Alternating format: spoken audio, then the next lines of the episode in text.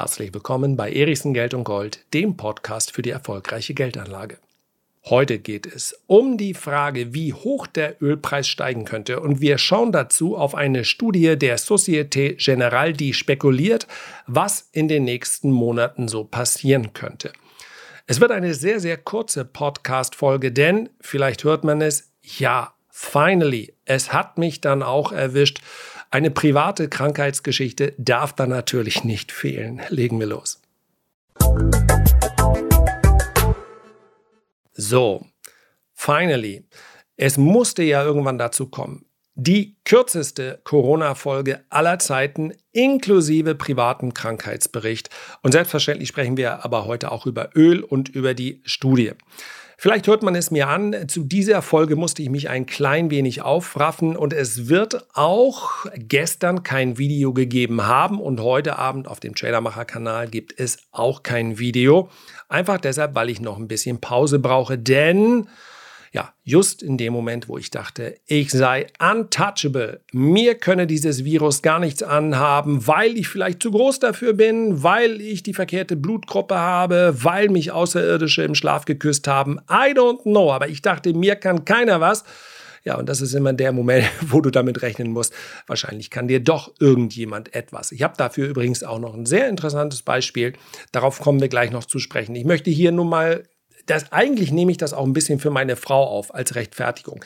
Kommen wir gleich noch zu. Also, nach der Invest in Stuttgart, dieser Finanzmesse, gab es auf meiner Corona-Warn-App, ich wusste zu diesem Zeitpunkt gar nicht mehr, dass ich die noch aktualisiert hatte, mit einmal 37 oder 38 Warnmeldungen. Achtung, Achtung, Achtung. Ja, und das Ganze noch 35 Mal mehr. Sie hatten unmittelbar Kontakt mit einem positiv getesteten. Begeben Sie sich direkt auf die nächste Polizeidienststelle, begeben Sie sich in Einzelhaft und kurieren Sie alles aus. Ich weiß gar nicht ganz genau, was man dann hätte machen sollen. Ich war vollkommen überrascht. Ja, und dann dachte ich, naja, gut. So überraschend ist es vielleicht dann auch wieder nicht, wenn du dich in, ja, in diesem Messegelände, auf diesem Messegelände und in der Halle, sicherlich war das ganz ordentlich belüftet, aber kein Mensch hatte eine Maske auf. Ich hatte auch keine Maske auf. Am Flughafen genau das gleiche Bild, völlig überfüllt. Im Flugzeug, ich weiß gar nicht momentan, doch glaube ich innerdeutsch immer noch hatte ich Maske auf, aber klar, wenn ein Virus mir hätte was anhaben wollen, dann wäre die Gelegenheit dort gewesen. Aber nichts ist passiert. Und so verging Woche um Woche und meine Überzeugung, dass mir da nichts passieren würde, die wuchs dementsprechend. Und dann war es soweit. Ja, einfach nur eine, ein leichtes Kratzen in der Nase, am nächsten Tag etwas mehr als ein leichtes Kratzen. Schnupfen, ein bisschen Husten. Dann dachte ich, naja gut, da machst du mal einen Test. Ich habe ja auch eine, äh, Eltern, die schon etwas älter sind und macht man dann halt.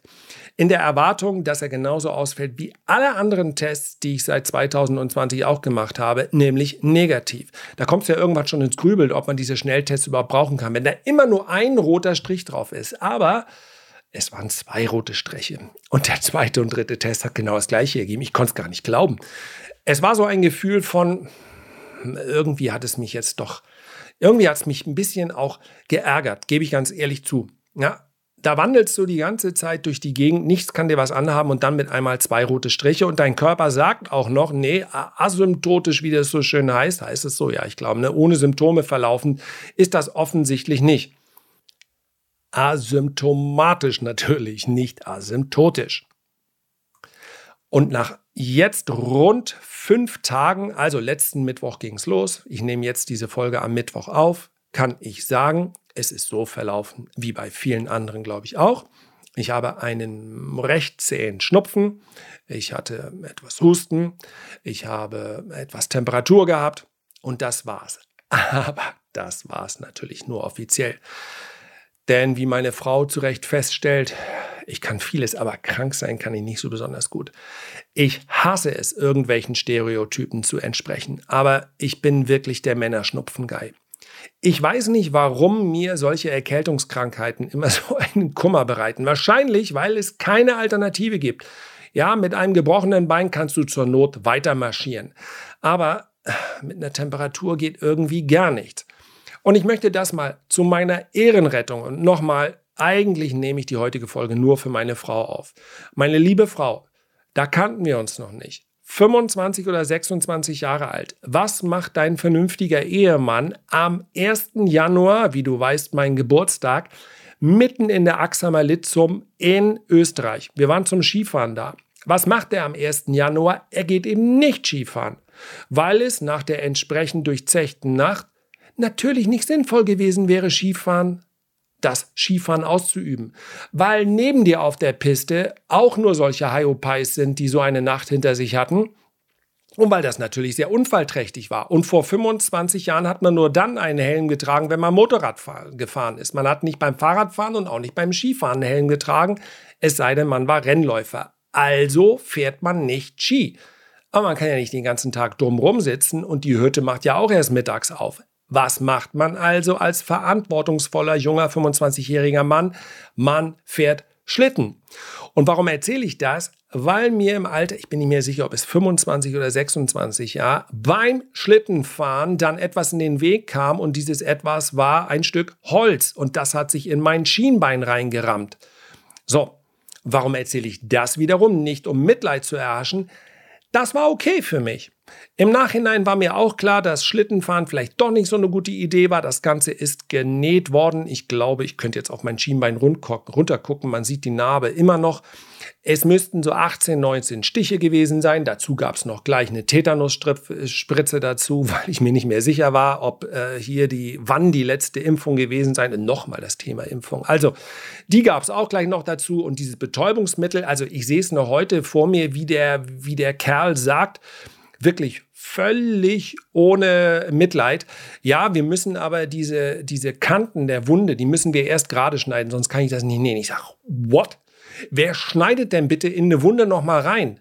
Ja, wir, das muss ja auch gerade gemacht werden, sonst platzt das über Ihrem Schienbein immer wieder auf. Lassen Sie uns mal machen. Ich sage, na, welche Alternative habe ich denn bitte schön? Ich kann ja auch nicht mit offenem Schienbein durch die Gegend laufen. Also, das alles habe ich mannhaft ertragen. Wunde zunähen, weitermachen. Aber bei so einem Schnupfen, da kommt mir sofort Frank Sinatra im Kopf. Und bitte mal weghören, bitte mal weghören. Ich kann es nur mal wiederholen, ist eigentlich nur für meine Frau.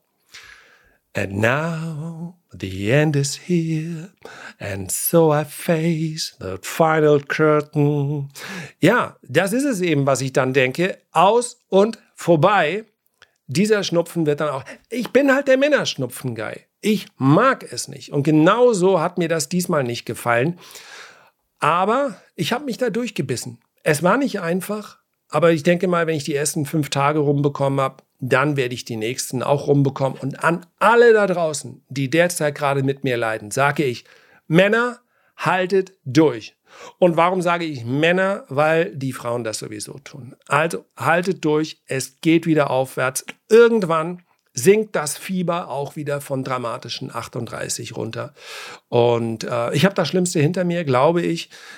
Aber damit ich auch wirklich weitermachen kann, sollte ich die heutige Podcast-Folge einigermaßen kompakt gestalten. Was weniger kompakt sein wird, weil es eine Menge zu besprechen gibt, ist ein Webinar. Und ich entschuldige mich für die letzten äh, sieben, acht Minuten äh, Podcast. Ich mache das hier für euch. Ich quäle mich durch. Es gab nicht, gibt nicht mal ein Video. Gestern am Montag kein Video auf dem Erichsen-Kanal, weil man mir gesagt hat, na wenn, dann musst du es auch auskurieren. Heute am Dienstag kein Video, aber ich habe gesagt, Podcast muss ich. Ich muss mit meinem lieben äh, Podcast-Publikum, mit meiner Community sprechen. Ich fühle mich denen so verbunden. Ich weiß, die verstehen mich auch. Einige von denen hatten das vielleicht auch und ich muss mit euch in Kontakt bleiben. Also, Webinar findet statt. Eine Menge und zwar, ich gehe davon aus, wieder in absoluter Hochform. Eine Menge zu besprechen am 5. Juli um 18 Uhr. Komplett kostenlos. Es wird um die Frage gehen, ob das hier nicht eine historische Kaufchance ist. Und das ist nicht so lapidar dahergeplappert, denn gerade im Nebenwertebereich finden wir mittlerweile tatsächlich richtig, richtig günstige Unternehmen. Darüber möchte ich mit euch sprechen und ich möchte euch sagen, wie ich mich jetzt verhalte. Wir sprechen natürlich auch über Bitcoin, Silber und Gold. Show Notes heißt das, glaube ich, diese Beschreibung hier unter den Podcast-Folgen und dort findet ihr den Link zu diesem Webinar. Ihr tragt euch für den Report ein, der ebenfalls kostenlos ist. Die meisten sind schon dabei. Wichtig, wenn ihr beim kostenlosen Report bereits dabei seid, müsst ihr euch bitte dennoch hier eintragen. Es geht hier wirklich um dieses Online-Seminar am 5. Juli, denn ich muss ja in etwa wissen, wie viele da sind und frühes Eintragen erscheint bzw. sichert die Plätze, denn ihr wisst es, diese Zoom-Sessions sind räumlich immer ein klein wenig begrenzt. So, und jetzt hätte ich mich beinahe verabschiedet, aber das wäre dann tatsächlich die erste rein private Podcast-Folge gewesen. Soweit kommt es ja noch irgendwann bestimmt mal, aber noch eben nicht. Ich wollte nämlich ursprünglich, da konnte ich ja noch nicht ahnen, welches Unheil mir drohen würde aufgrund meiner, ja, aufgrund, ich bin mir überzeugt, hätte ich nicht gedacht, mir kann das gar nichts, dann wäre mir auch nichts passiert. Aber in dem ist es ein bisschen wie bei der Geldanlage, weißt du, in dem Moment, wo du sagst, jetzt habe ich es, aber jetzt habe ich alle Gesetze der Geldanlage verstanden. Jetzt weiß ich, wie der Hase läuft. Ist immer gefährlich. Und deswegen auch nochmal Gruß an, an, an meine ganz liebe Frau. Also ich arbeite immer noch dran zu verstehen, wie das alles funktioniert. So, mal als, als Sicherheitsdisclaimer. Ich bin weiterhin ein Suchender und Fragender. Gefragt hat sich auch, was für eine Überleitung, vielleicht habe ich auch doch noch Temperatur, gefragt hat sich auch die Société Générale. Wie hoch könnte denn der Ölpreis steigen?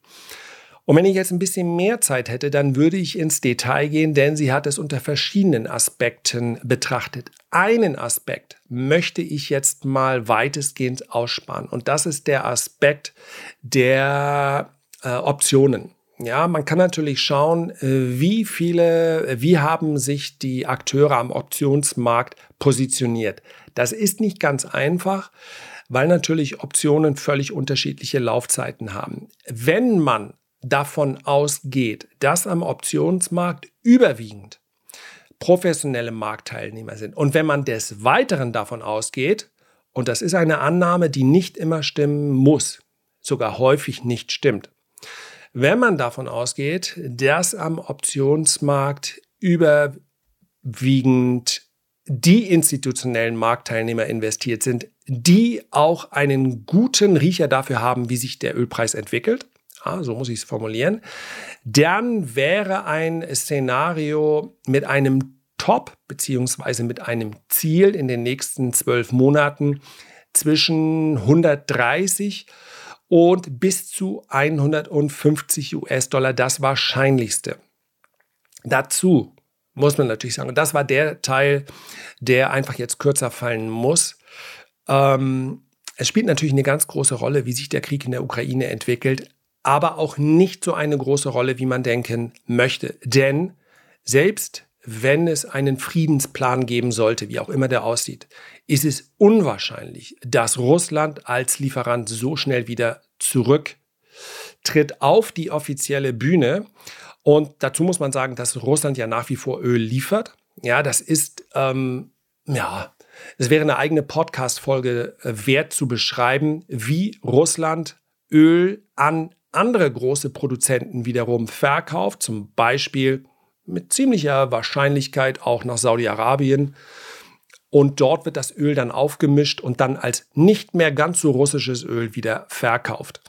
Ähm, China ist nach wie vor ein großer Abnehmer, Indien ist nach wie vor ein großer Abnehmer. Also die Vorstellung, man könne Russland quasi aushungern, die ist ziemlich abwegig einfach mit Blick auf die Fakten, die uns derzeit vorliegen. Aber das ist allen, alles in allem natürlich, sind das Geschäfte, bei denen wir darüber spekulieren könnten, wie, wie moralisch äh, sauber das ist. Aber wir können es auch lassen.